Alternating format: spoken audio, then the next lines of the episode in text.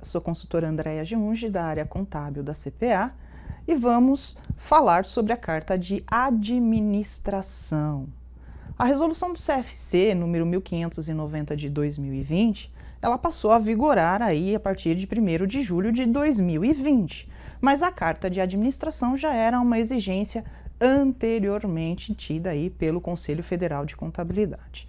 Na resolução 1590 está expresso que o contratante deve fornecer, ou seja, está expresso que o contratante obrigatoriamente tem que fornecer de forma anual ao profissional de contabilidade essa carta da responsabilidade de administração, que tem um modelinho lá na ITG 1000.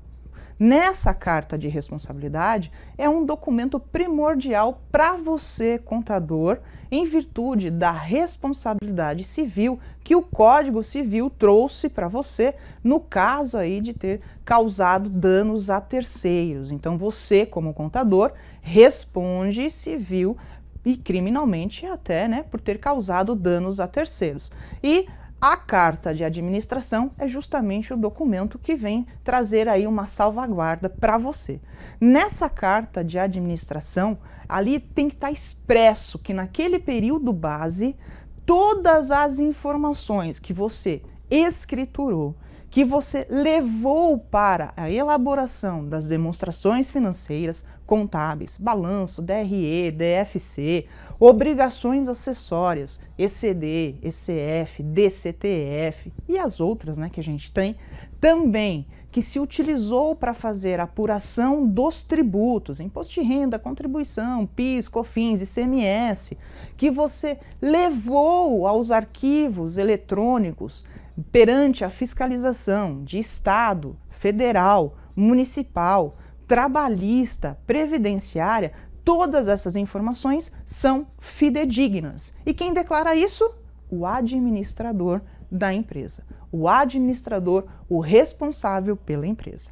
Também ali na carta você tem que deixar expresso que todos os controles internos adotados ali é de responsabilidade da empresa, que a empresa está declarando que não realizou nenhuma operação considerada ilegal. Tudo isso tem que estar constante dentro dessa carta de administração. Também que todos os documentos que aquela empresa, aquele administrador lhe encaminhou são fidedignos, são verdadeiros, são idôneos, para não ter nenhuma escrituração com um documento que é inedôneo. Também, olha aí, as contas de estoques né? O volume que você tem registrado nos balanços, nas demonstrações de estoques, são controlados, são avaliados e foram levantados fisicamente por essa administração. Você simplesmente retratou o volume de estoque que consta ali no seu balanço patrimonial.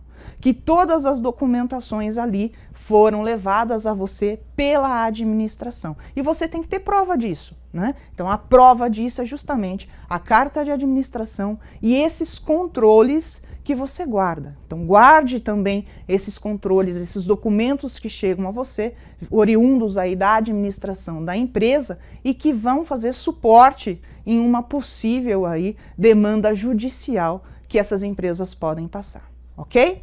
Por hoje é só, obrigado e até mais.